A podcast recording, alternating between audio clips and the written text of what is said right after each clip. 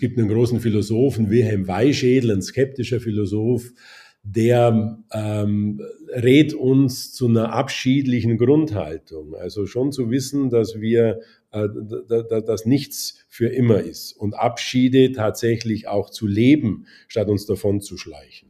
Das ist etwas, was ich auch meinen Studierenden empfehle. Und zwar nicht nur denen, die jetzt perimortale Wissenschaften studieren, sondern auch denen, die Lehrerinnen und Lehrer werden oder auch Seelsorger äh, und Seelsorgerinnen. Nehmt die Brüche und die Übergänge eures Lebens wahr, feiert die, begeht sie.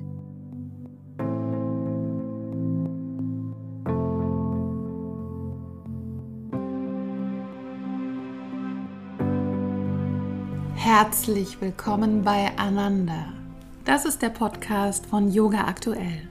Ein Podcast für deine Glückseligkeit, für das Glück, das durch deinen Körper fließt, für den sinnlichen Genuss, der dich über den Körper hinausführt, mit Inspirationen für deine Yoga-Praxis auf der Matte, in der Küche, bei der Arbeit und in Beziehungen. Wir inspirieren dich mit Mikropraktiken, Gesprächen, Klängen, Worten und Interviews. Ich bin Julia Johansen und führe dich durch den Ananda Podcast. Es ist November und die Natur erzählt uns Geschichten vom Vergehen, Sterben und Abschied nehmen. Deswegen habe ich einen besonderen Gast in den Podcast eingeladen. Dr. Rupert Scheule ist Theologe und Professor des Studiengangs Perimortale Wissenschaften.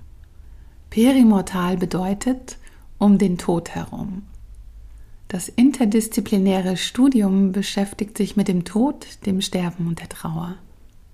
Dieser Masterstudiengang wurde im Wintersemester 2020-2021 an der Universität Regensburg ins Leben gerufen. Auch wenn wir über die Themen Trauer, Tod und Abschied sprechen, ist dies keine traurige Episode. Aber trotzdem, wenn du jetzt gerade in einer Phase der Trauer bist, spüre in dich hinein ob dir das Thema zu viel ist und höre dir den Podcast vielleicht lieber später an. Ich spreche mit Robert Scheule über die perimortalen Wissenschaften, den Trend zur Individualisierung der Trauer und über die tertiäre Trauer, die viele von uns in der Zeit der Pandemie erlebt haben. Wir sprechen auch darüber, wie wir mitten im prallen Leben das Abschiednehmen praktizieren können und warum es wichtig ist, Übergänge und Abschiede zu feiern. Zum Schluss erzählt Rupert Scheule von seinem täglichen Abendritual, das ich absolut großartig finde.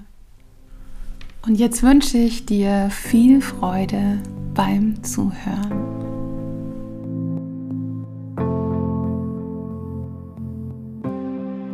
Ja, herzlich willkommen, Herr Dr. Scheule. Frau Johansen, danke schön für die Einladung. Mit welchen Ritualen haben Sie heute den Tag begonnen? Oder beginnen Sie normalerweise einen Tag?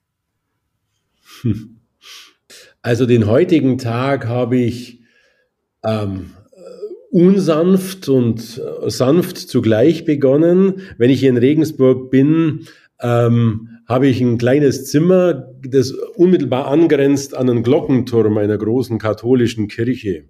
Und da ist um 6 Uhr morgens traditionell das Gebetsläuten. Und üblicherweise äh, wache ich mit diesem Gebetsläuten auf, weil, wie gesagt, mein Zimmer ganz nah an diesem Glockenturm ist. Und ähm, dieses Läuten ist eigentlich sozusagen eine Erinnerung, äh, mit einem Gebet den äh, Tag tatsächlich auch zu beginnen. Und äh, ich versuche das manchmal, ja, dass mir das auch gelingt, sozusagen mit einem Gebet ins in den Tag mit einem Gebet aufzuwachen. Heute ist mir es leider nicht gelungen. Heute war ich, oh Gott, oh Gott, oh Gott, so schon 6 Uhr. Heute war eher sozusagen ein Erschrecken ob des Glockenklangs. Alles sehr schön, wie so eine Achtsamkeitsglocke oder die erinnert an das Gebet, ja. Das ist eine sehr laute Achtsamkeitsglocke. also, aber umso achtsamer wird man anschließend. Ja. Und der Masterstudiengang Perimortale Wissenschaften, was umfasst der alles? Welche Disziplinen spielen da hinein? Also zwei Dinge sind an diesem Studiengang aus meiner Sicht besonders. dass wir nicht uns sozusagen auf den Tod als punktuelles Ereignis fokussieren, sondern dass wir den ganzen Raum, das pralle Leben rund um den Tod angucken. Das ist mal was Wichtiges. Und dann tatsächlich auch die interdisziplinäre Zusammenarbeit, das interdisziplinäre Zusammenschauen auf dieses, auf diesen perimortalen Raum. Das ist wichtig. Und da sind es Kulturwissenschaften, Theologie, Philosophie, auch Rechtswissenschaften, ähm, Pädagogik, und dann auch zahlreiche Praktikerinnen und Praktiker, von denen wir sehr viel lernen können, jetzt im Bereich auch äh, ja, ähm, Bestattungswesen und Friedhof. Also das ist schon große, ein großes akademisches Abenteuer, mit so vielen ganz unterschiedlichen Menschen zusammenzuarbeiten. Ganz wichtig sind natürlich auch die Medizinerinnen und Mediziner ähm, im, im Team. Also das muss man schon sagen, die sind neben den Theologen und den Philosophen vielleicht die wichtigsten. Und wie haben Sie diesen Studiengang entwickelt? Also wie ist diese Idee entstanden? Also die Idee kam schon aus meiner seelsorglichen Praxis. Als Geistlicher versuchen ja, sie ja Menschen nahe zu sein, so gut es eben geht, die äh, auch trauern. Und mir ist es einfach sehr oft aufgefallen, dass sie im Grunde zu spät kommen als Begleiterin, als Begleiter, wenn sie erst vor der Tür stehen, wenn es einen Toten im Haus gibt. Äh, dass sie da mit einem laufenden, hochdynamischen Prozess konfrontiert werden, an dem sie gar nicht mehr richtig teilnehmen können. Wenn es ähm, uns gelingt, früher da zu sein, äh, auch die Abschiede, die viel früher schon äh, stattfinden, als beim physischen Tod mitzubekommen, dann ist die gesamte Trauerbegleitung, auch all das, was nach dem Friedhof kommt, ungleich besser. Und das war die Idee, da mal zu gucken, lass uns doch diesen ganzen Raum rund um den Tod akademisch angucken und schauen, äh, ob es da Mitstreiterinnen und Mitstreiter gibt aus anderen Disziplinen, die das machen wollen mit mir zusammen. Und die haben sich Gott sei Dank gefunden diese ähm, anderen Interessierten und es haben sich Gott sei Dank auch Studierende gefunden. Das ist ja auch ein gewisses Risiko. Kann ja, hätte ja auch sein können, dass jeder irgendwie sagt, naja, äh, hübsche Idee, aber studiert mal ihr. Aber es kamen für einen Masterstudiengang ziemlich viele Studierende. Wir sind jetzt bei ungefähr 90 Studierenden in diesem Studiengang.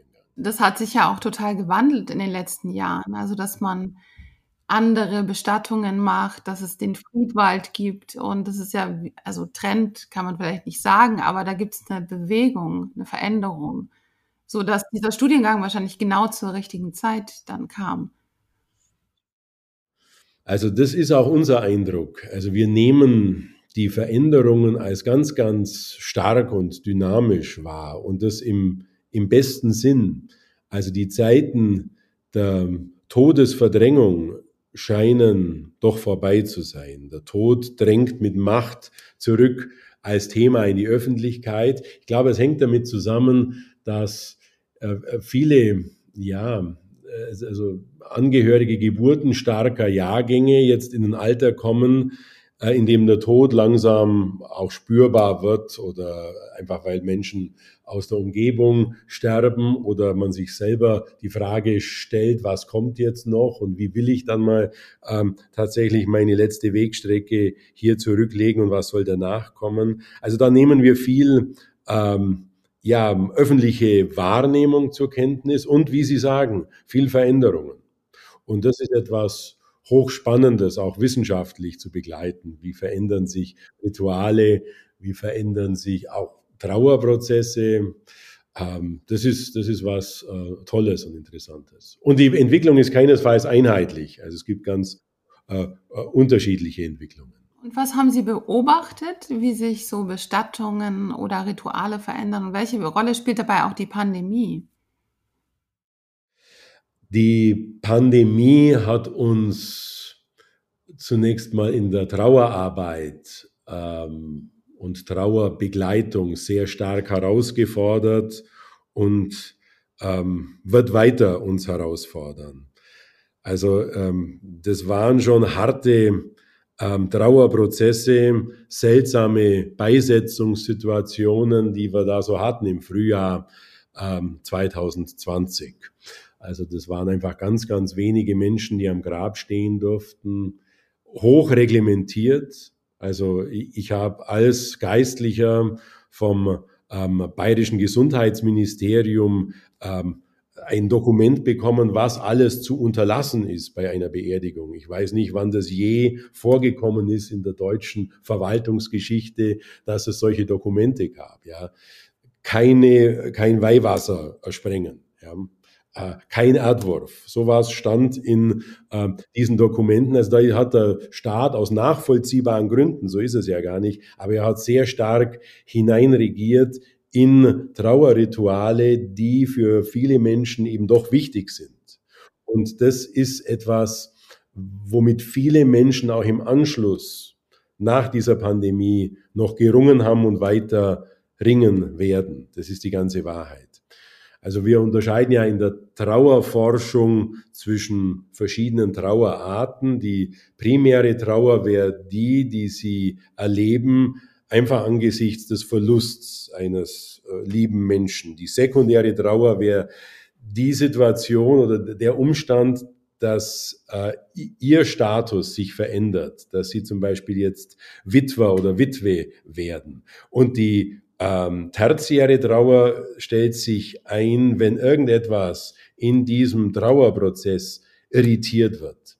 Und ich glaube, es wurde in der Pandemie ähm, sehr, sehr viel tertiäre Trauer verursacht. Also bürokratisierte Prozesse, die erst im Nachgang nochmal, also sozusagen ihre ganze Schrecklichkeit in der Erinnerung entfalten, dass man sich von der Oma nicht richtig verabschieden konnte, dass nur zwei, drei Leute am Grab stehen durften und man die anderen ausladen musste, dass wir nicht genau wissen, wie sich die Oma in ihren letzten Stunden gefühlt hat, weil wir zu einer bestimmten Zeit in der Pandemie nicht dabei sein durften.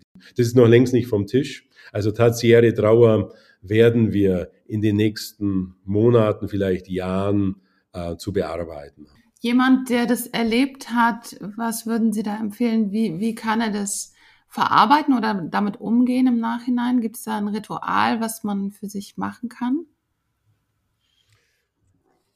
Rituale gibt es sicher auch, aber ich würde zunächst mal versuchen, möglichst viel zu erfahren. Also wenn Sie in der unguten Situation waren, jemand verloren zu haben, der ihnen wichtig ist und sie konnten nicht dabei sein, weil sie nicht in das Pflegeheim zum Beispiel rein durften, dann wäre es schon gut, einfach nochmal mit den Pflegekräften zu reden, sich auszutauschen mit ihnen und auch wirklich sie zu bitten, da nichts auszulassen und äh, klar zu sagen, wie dieses Sterben war.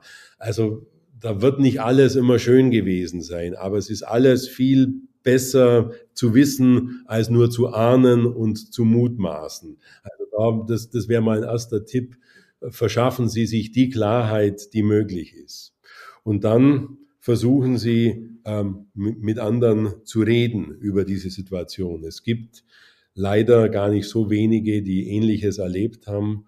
Und äh, diese Solidarität im Hören aufeinander, im Zuhören und im Aussprechen, die hilft tatsächlich. Und ich glaube auch, ähm, dass wir alle da gefordert sind. Menschen, die in dieser Zeit andere geliebte Menschen verloren haben, die können wir alle anhören. Ja, also wir können die einfach bitten, von ihrer Trauer und von ihrer Erfahrung zu erzählen. Ähm, nach meiner Erfahrung als Seelsorger und Wissenschaftler ist, ist das in der Hauptsache. Rituale haben Sie angesprochen. Ähm, da gibt's äh, in zahlreichen Religionen, ja auch in, sagen, im traditionellen Christentum, ja das Totengedenken in verschiedenen Abständen, also ganz traditionell nach 30 Tagen äh, oder dann äh, am Jahrtag, also im, im jeweiligen ähm, äh, Jahresabstand. Ähm, ich habe Menschen erlebt, die bei einer Beerdigung ganz, ganz ähm, kleine Gesellschaften sein mussten, aber dann zum Jahrtag sich in größerer Runde versammelt haben, zum Friedhof gegangen sind und anschließend in einer größeren Runde ähm, in eine Kneipe oder, oder in ein Restaurant, um das nachzuholen. Das ist im Grunde was sehr Humanes in unserer traditionellen Trauerkultur, dass sie gewissermaßen auf Wiedervorlage gepolt ist, dass wir Jahrestage begehen und da ja, uns auch immer wieder in unserer Trauer begegnen. Was hat sich verändert? Was ist gleich geblieben? Ähm, das ist was Gutes und sowas würde ich empfehlen, auf Jahrestage zu setzen und auf Gemeinschaft zu setzen. Hm. Ja, da geht es auch um den Raum der Trauer und mhm. Trauer hat ja so auch ihre eigene Zeit. Also ja. man denkt dann so und dann muss es vorbei sein, aber sie hat ihre eigene Zeit und wie können wir jeder für sich und auch als Gemeinschaft ähm, lernen und praktizieren, diesen Raum uns zu geben, ja. weil es ist so wenig Raum dafür da. Ja. Das ist tatsächlich eine große ähm, Herausforderung, die Sie hier ansprechen. Ähm, es ist überhaupt vielleicht falsch zu glauben, dass Trauer irgendwann mal komplett vorbei ist. Sie verändert sich nur beständig. Also wir haben früher, ich auch, ja, in meiner seelsorglichen Tätigkeit, äh, Angehörige gequält mit solchen Sätzen, du musst jetzt aber loslassen. Das ist natürlich äh, inhumaner Mist. Du musst überhaupt nicht loslassen. Du musst einen neuen Platz suchen für denjenigen, den du verloren hast. Aber du musst ihn nicht loslassen. Er ist ja wichtig und er bleibt wichtig für dich. Du musst äh, neue, neue Orte der Begegnung mit ihm schaffen aber du musst nicht nur loslassen. Und das ist etwas, ähm, äh, was ähm, natürlich sich ein bisschen beißt mit den Funktionserfordernissen unserer Gesellschaft. Also das ist schon so, dass trauernde Menschen ihre eigenen Rhythmen haben und auch mal ähm, nicht ganz so gut funktionieren. Und das nehmen wir als hochfunktionale Gesellschaft ähm, schon ein bisschen übel. Aber umso besser ist es, dass wir trauernde Menschen unter uns haben, die uns in unserer eigenen Dauerfunktionalität ab und zu mal unterbrechen. Also wenn es was Gutes an Trauer gibt, dann gehört diese Unterbrechungssache ähm, äh, in den Routinen sicher dazu. Und Sie haben am Anfang gesagt, es geht auch um Abschied im prallen Leben. Also Abschied findet ja ständig statt. Wir müssen immer wieder von etwas Abschied nehmen ähm, wie, ja, wie können wir das lernen, so dass das hat ja auch eine Wirkung dann auf das Sterben und den Tod. Je besser wir das schon im Leben, im prallen Leben lernen. Was haben Sie da für hm. äh, Ideen? Also da habe ich gar nicht die ganz großen Ideen. Die ganz großen Ideen kommen da aus der abendländischen Geschichte. Cicero zum Beispiel.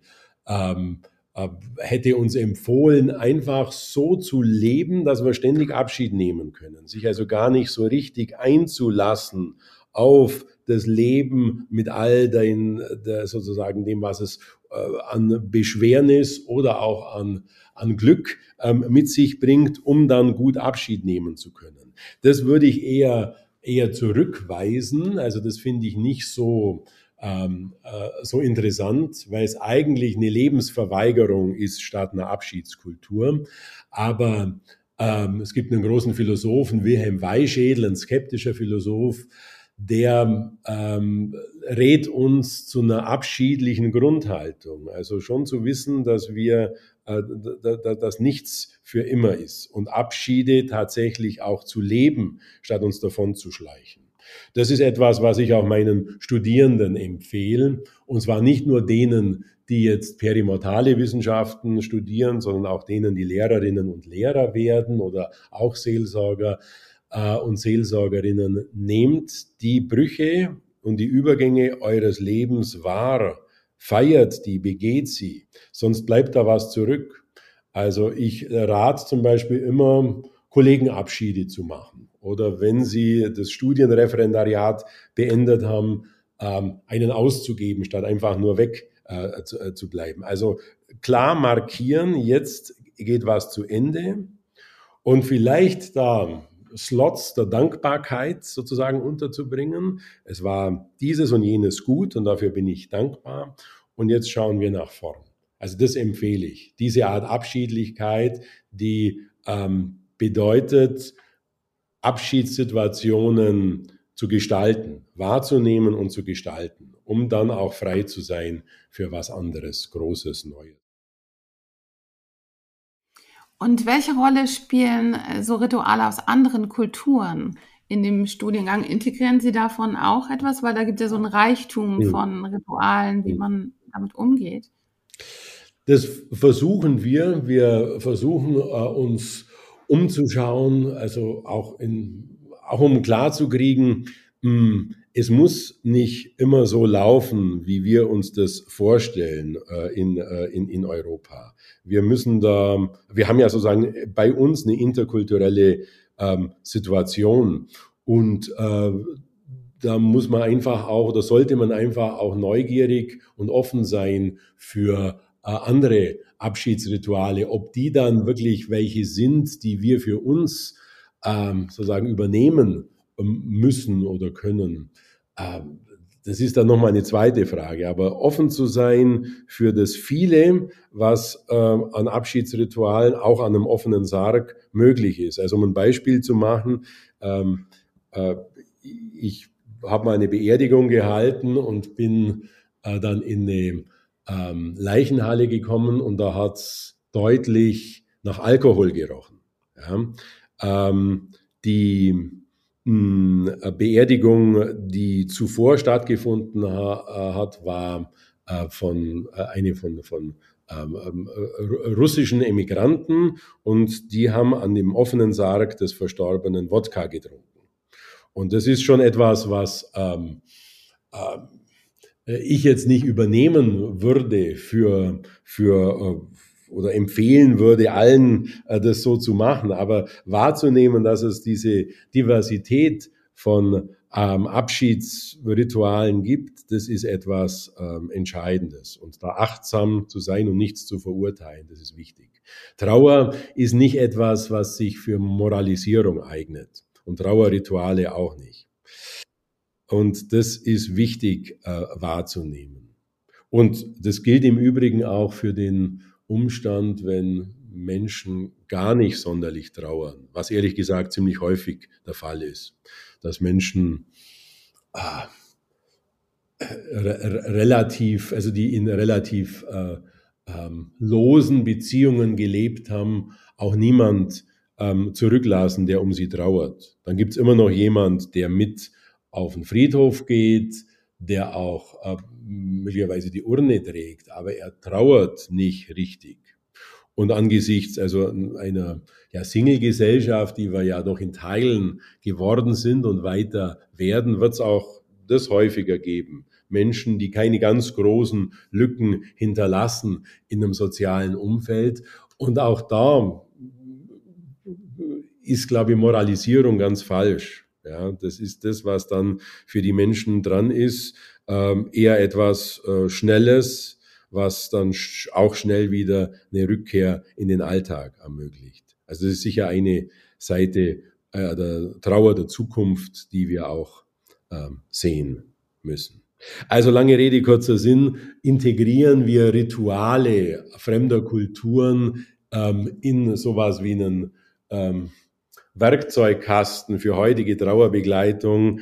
Ähm, Vorsicht, lieber mal gucken, was gibt's für äh, gewachsene Rituale bei den Menschen und sich für die interessieren und sie hierbei unterstützen.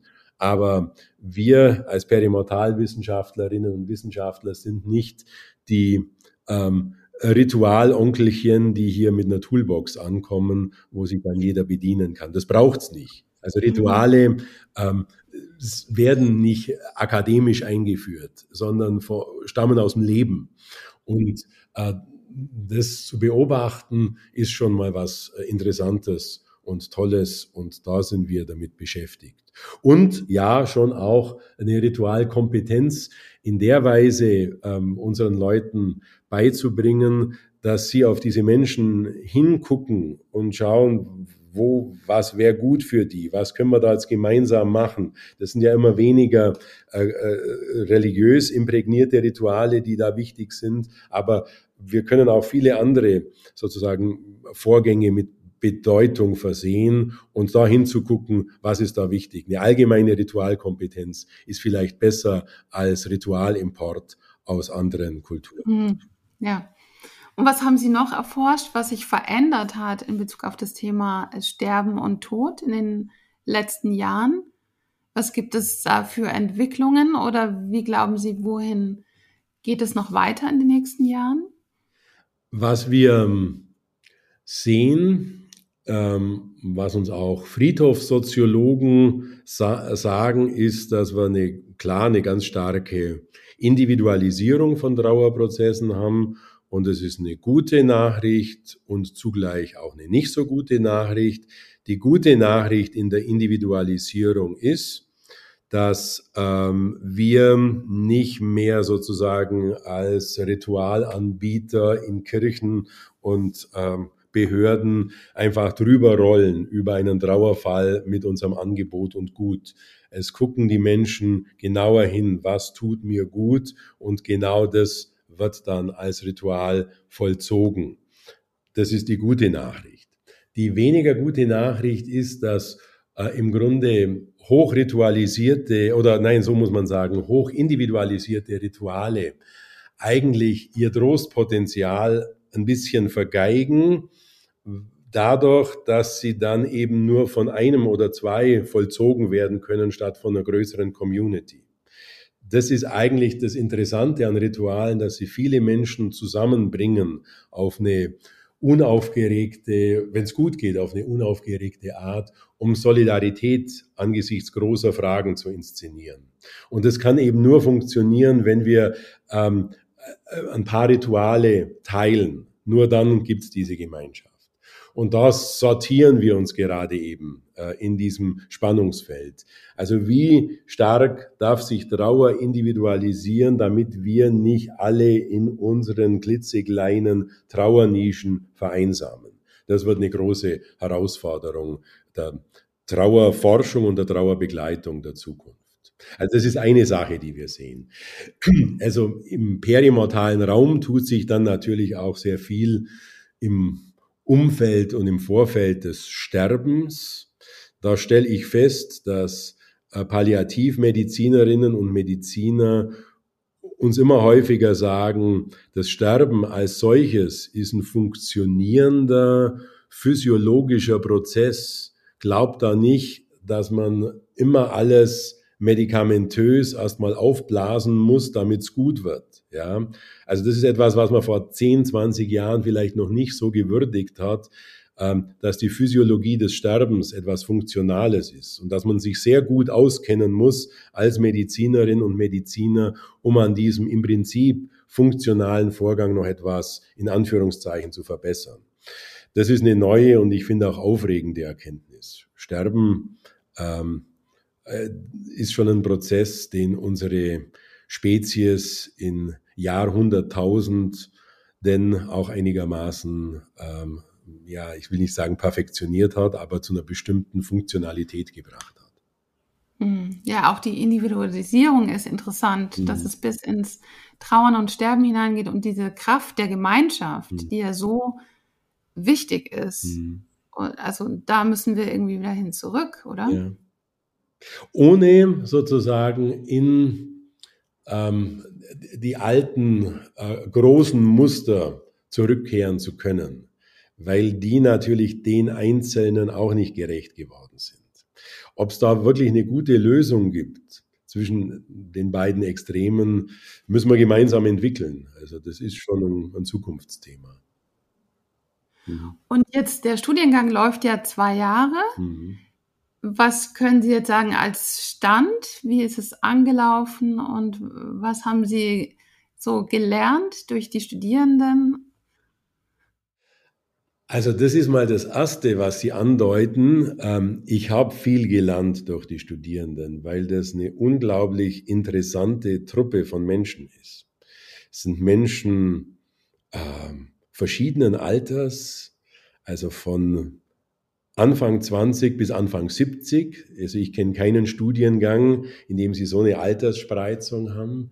Es sind Menschen, die sich bereits also in ihrem Beruf bestens auskennen. Wir haben eine äh, Psychoanalytikerin unter unseren Studierenden, einen Oberarzt von einer internistischen Intensivstation, einen ziemlich innovativen Bestatter. Und allein wenn Sie diese Menschen zusammenbringen, haben Sie jede Menge, Menge äh, Kompetenzen versammelt und müssen die nur zum Reden bringen. Da braucht es gar nicht einen Prof, der die zutextet. Der Prof muss Lernprozesse arrangieren. Und das ist etwas, was mir bei diesem Studiengang besonders aufgefallen ist. Also, dass die Studierenden zugleich eine hohe äh, Kompetenz mitbringen, von der wir alle, wir Lehrenden der Uni und auch die anderen Studierenden äh, lernen können. Also das ist eine ganz, ganz gute ähm, Nachricht. Wir machen auch ein paar sozusagen studienpraktische Erfahrungen, dass viele Menschen, also der genannte Oberarzt zum Beispiel, dass der einfach neben seiner Tätigkeit dieses Studium absolvieren will, was uns als Uni durchaus vor Herausforderungen stellt. Wie kriegst du einen Studiengang so organisiert, dass Menschen sozusagen durchaus in der Rush Hour des Lebens ähm, teilzeitmäßig an diesem Studiengang teilnehmen können. Also solche Fragen haben uns auch herausgefordert. Und äh, was schon auch äh, interessant ist zu sehen, dass unsere Studierenden mh, hm, interessante Tätigkeitsfelder für sich entdecken es ist ja nicht so, dass das schon klar ist wie bei Betriebswirtschaft. Äh, wenn Sie das studieren, wissen Sie in etwa, wo Ihr Tätigkeitsfeld ist. Wenn Sie perimortale Wissenschaften studieren, wissen Sie das eher nicht. Aber weil es diese, diese Tätigkeit noch nicht definiert gibt. Aber das Thema ist da und es ist groß in unserer Gesellschaft. Und deswegen ähm, gibt es da auch Tätigkeitsfelder. Das Coole ist nur, dass die Studierenden selber sich diese Tätigkeitsfelder im Moment erschließen. Also wir haben eine Kommilitonin, die hat ein Startup gegründet für Papierurnen und ist jetzt da an der Markteinführung. Äh, ein paar Kommilitonen haben sich zusammengetan um ein alternatives ähm, Bestattungs-, einen Bestattungsladen zu gründen. Viele andere gehen aber auch in ihre Tätigkeitsbereiche zurück mit den Kompetenzen, die sie jetzt in den zwei Jahren oder wenn sie ein bisschen länger sich Zeit lassen, in den zweieinhalb oder drei Jahren erworben haben. Eine bunte Truppe, wie ich sie in 25 Jahren Uni äh, so noch nicht erlebt habe. Das ist sehr beglückend. Mm. Ja, und es bringt auch in ganz verschiedene Felder, Berufsfelder dieses Wissen mit ein oder ganz neue Ideen und Möglichkeiten. Ja, ja das ist toll. Und es ist erst der Anfang. Also die nächsten Jahrzehnte wird uns dieses Todesthema als Zukunftsthema beschäftigen weil äh, wir immer mehr Menschen haben, die ins Rentenalter kommen, also aus dem Gröbsten raus sind, was berufliche Herausforderungen, familiäre Herausforderungen angeht, aber die noch ein großes Abenteuer vor sich haben und das ist der Tod. Das bleibt ein großes Thema in den nächsten Jahrzehnten. Und das ähm, ja, macht mich eigentlich zuversichtlich, dass wir mit diesem Studiengang am Platz sind. Aber ich bin auch neugierig darauf, wie sich unsere Gesellschaft ähm, dieses Themas annehmen wird und wie sich die Gesellschaft verändert, dadurch, dass dieses Thema wieder zurückkommt, im Grunde nach Jahrhunderten der Tabuisierung. Das ist schon was Aufregendes, da heute so ein bisschen mit dabei sein zu dürfen. Ja, sehr spannend. Mhm. Ja. Mhm. Ja, und zum Abschluss haben Sie ein Ritual für den Abend. Am Anfang habe ich Sie nach dem Morgen gefragt. Ja, es ist tatsächlich ein Gebet und zwar ein unartikuliertes. Mein letzter Gedanke am Abend ist nicht ähm, Herr Danke, sondern es ist einfach ein Wah oder ein Ua oder irgendwie sowas. Und das ist mein wörterloses Gebet am Abend, das äh, ich mit meinem einfach über meine Stimmbänder raushaue äh, und an Gott adressiere, ohne dass ich da meinen Bedeutungskleinscheiß als kleiner Mensch mit reinlege. Es bleibt bei dieser Artikulation am Abend. Und das habe ich regelmäßig und so mache ich das. In der Früh werde ich manchmal sozusagen auch von was anderem geweckt als der Glocke, aber das Abendritual läuft tatsächlich äh, als unartikuliertes Gebet. Aber das ist ein tolles Ritual und es ist dann auch nur ganz kurz. Ganz kurz. ganz kurz. Eine schöne Inspiration. Ja. ja, ich danke Ihnen für das Gespräch. Ich sage danke, dass ich Gast sein durfte in diesem wunderbaren Podcast. Alles Gute. Danke. Herzlichen Dank für euer Zuhören und ihr könnt die nächste Episode wieder in zwei Wochen hören, immer freitags, jeden zweiten Freitag. Vielleicht wollt ihr auch den Ananda Podcast abonnieren, dann verpasst ihr keine Folge. Wenn euch der Podcast gefällt, dann freuen wir uns, wenn ihr ihn weiterempfehlt. Ich grüße euch ganz herzlich, wo auch immer ihr jetzt seid. Eure Julia und die Redaktion von Yoga Aktuell.